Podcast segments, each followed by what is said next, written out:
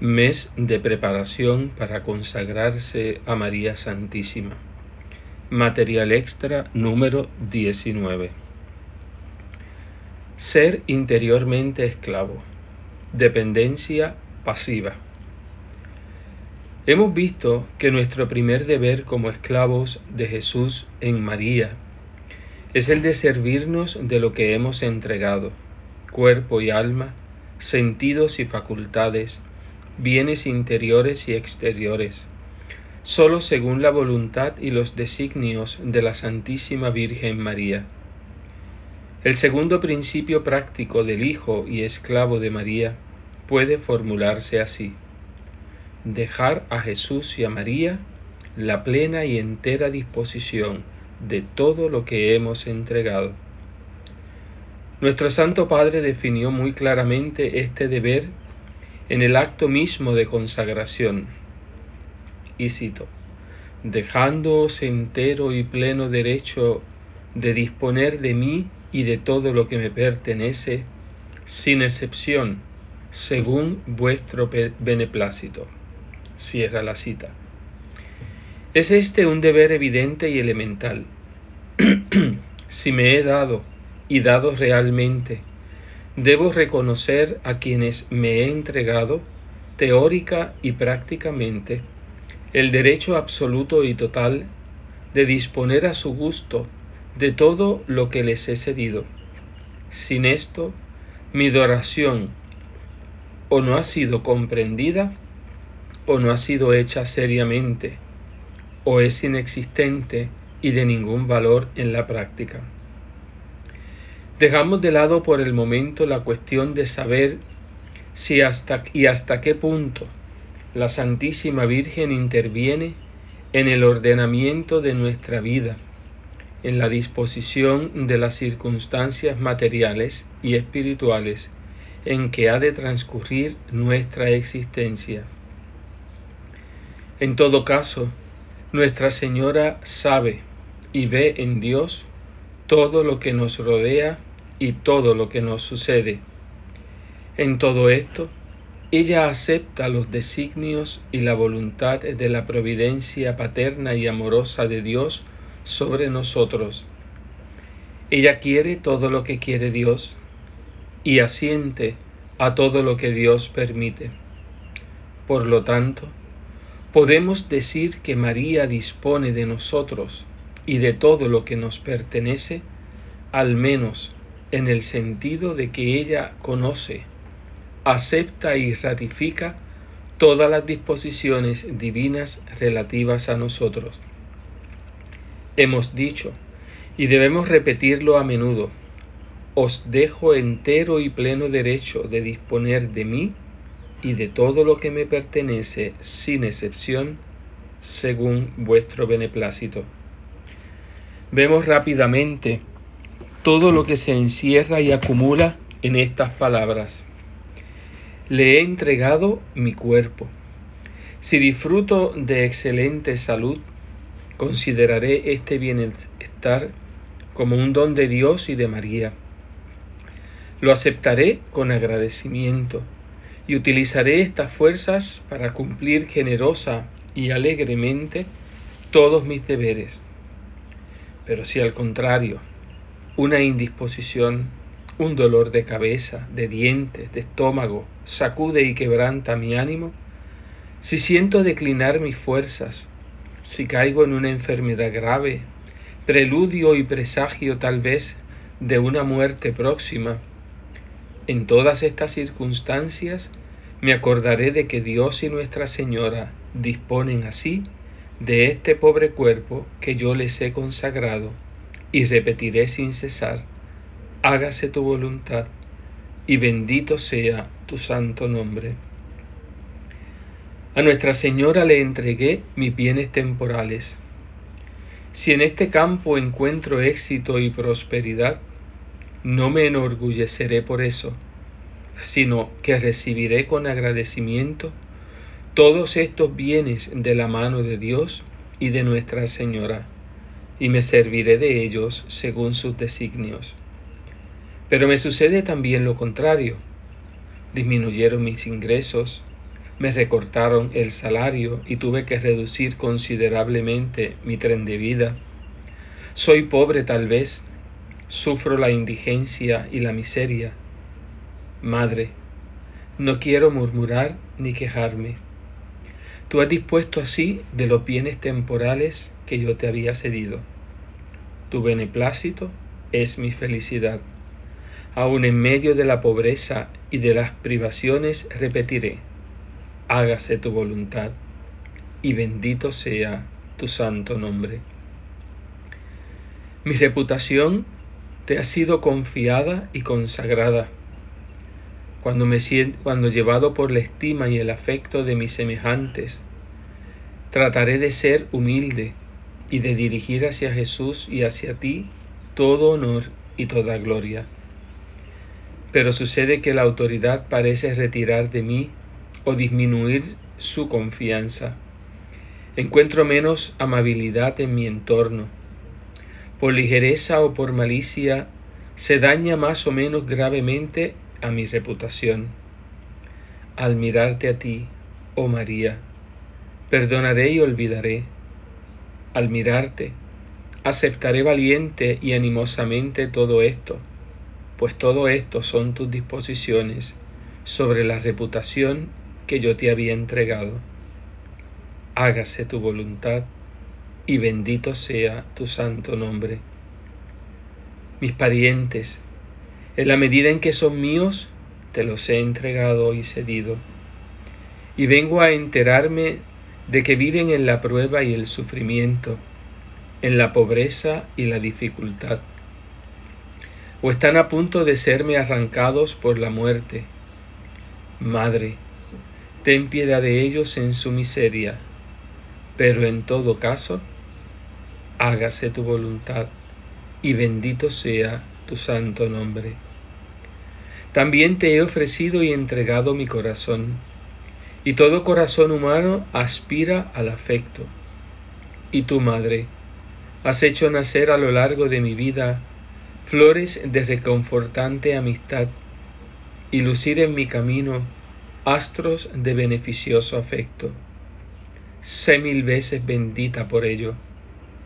Pero ahora surgen también en mi camino la zarza de la ingratitud, las espinas de la malevolencia, los cardos de la envidia. He tenido que atravesar muchas veces largas y pesadas noches de aislamiento y de abandono. Gracias por todo esto hágase tu voluntad, y bendito sea tu santo y augusto nombre.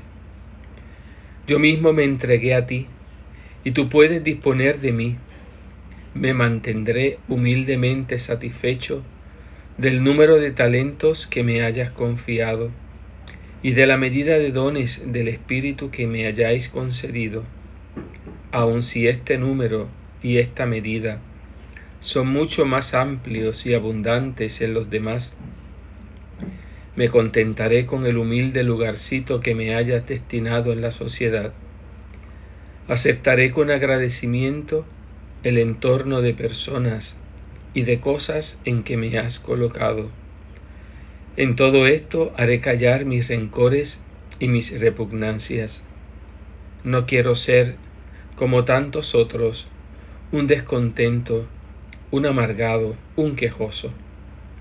A pesar de todo esto, iré a través de la vida con el sol en el alma, con un canto de alegría en el corazón, con una sonrisa en los labios, porque soy tu esclavo de amor. Y puedo repetir, no cantar, no, cantar sin cesar, hágase tu voluntad, y bendito sea tu santo nombre incluso por lo que se refiere al ser y a los dones sobrenaturales.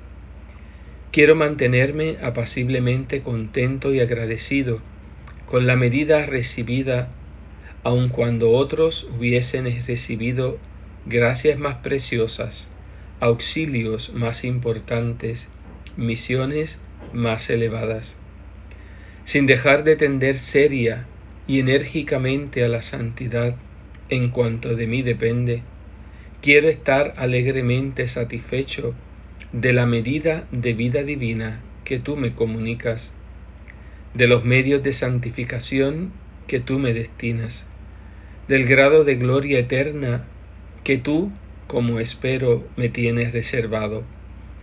De todo eso no deseo ni quiero sino lo que Dios y tú misma, ministra principal de las larguezas divinas, queráis destinarme y comunicarme.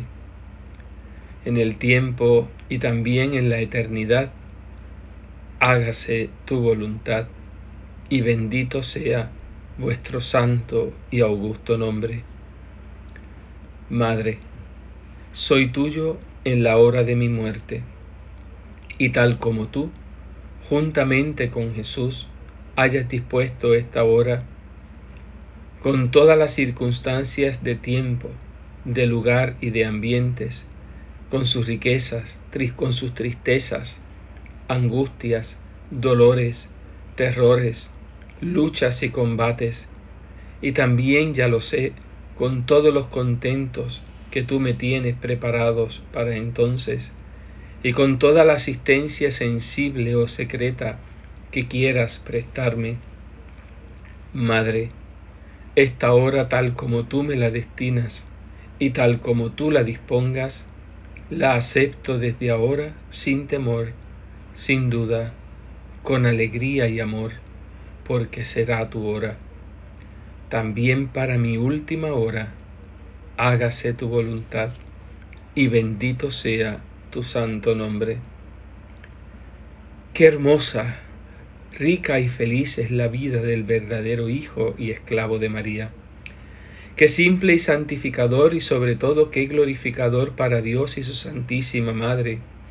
Es ese fiat incesante, este amén ininterrumpido, dicho con alegría y amor, a toda voluntad de Dios y de Nuestra Señora sobre nosotros.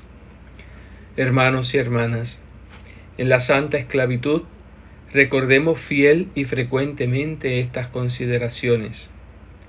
Por amor de Dios, Seamos consecuentes, seamos lógicos en vivir nuestra dependencia en cada instante y en toda circunstancia de nuestra vida. Qué lamentable es comprobar tan a menudo que esclavos de María en la práctica olvidan casi totalmente su donación total a Nuestra Señora. Seamos esclavos de amor, no de palabra ni de fórmula, sino de acto y de obra. No es digno de esta sublime dignidad quien se queja en la menor contrariedad, quien no sabe aceptar el menor trato descortés, quien no sabe soportar la más ligera incomodidad, quien no sabe reconocer las disposiciones de Jesús y de María en las grandes o pequeñas pruebas de la vida. Miremos más allá de las causas inmediatas, humanas, creadas, que nos ocasionan esta injusticia, esta pena, este sufrimiento, pues por medio de ellos Jesús y María hacen valer sus derechos sobre quienes se han entregado a ellos. Y dejémoslos disponer de nosotros y de todo lo que nos pertenece, sin reserva, sin excepción. No tenemos derecho a excluir esta enfermedad esta situación, esta ingratitud, este trato indelicado. No nos toca a nosotros escoger, sino pronunciar nuestro fiat al pie de la letra en todo lo que Dios y la Santísima Virgen quieran enviarnos. Así pues, que María disponga de nosotros según su beneplácito, según como le plazca que a menudo debe dudar, que a menudo debe dudar nuestra madre. ¿Podré pedirle a mi esclavo este sacrificio, esta situación, esta prueba, esta enfermedad? ¿No se dejará llevar a la tristeza, al abatimiento y al desaliento? ¿No debe sonreírse a veces cuando nos oye proclamar su derecho entero y pleno de disponer de nosotros? Madre amadísima, Cuando reflexionamos en todo esto, se nos hace evidente a cada uno de nosotros cuántas veces hemos recortado, disminuido, robado y violado tus derechos sagrados sobre nosotros. Qué lejos estamos de esta hermosa dependencia incesante pedida por tu gran apóstol, que frecuentemente hemos contradicho por nuestros actos y por nuestra vida lo que habíamos afirmado de corazón y de boca. Pero de ahora en adelante queremos ser lógicos en vivir la donación total que te hemos hecho y dejarte obrar en todo y por todo, cueste lo que nos cueste. En nuestra incorregible flaqueza, oh Madre, contamos con tu auxilio omnipotente que nos sostendrá y nos corregirá.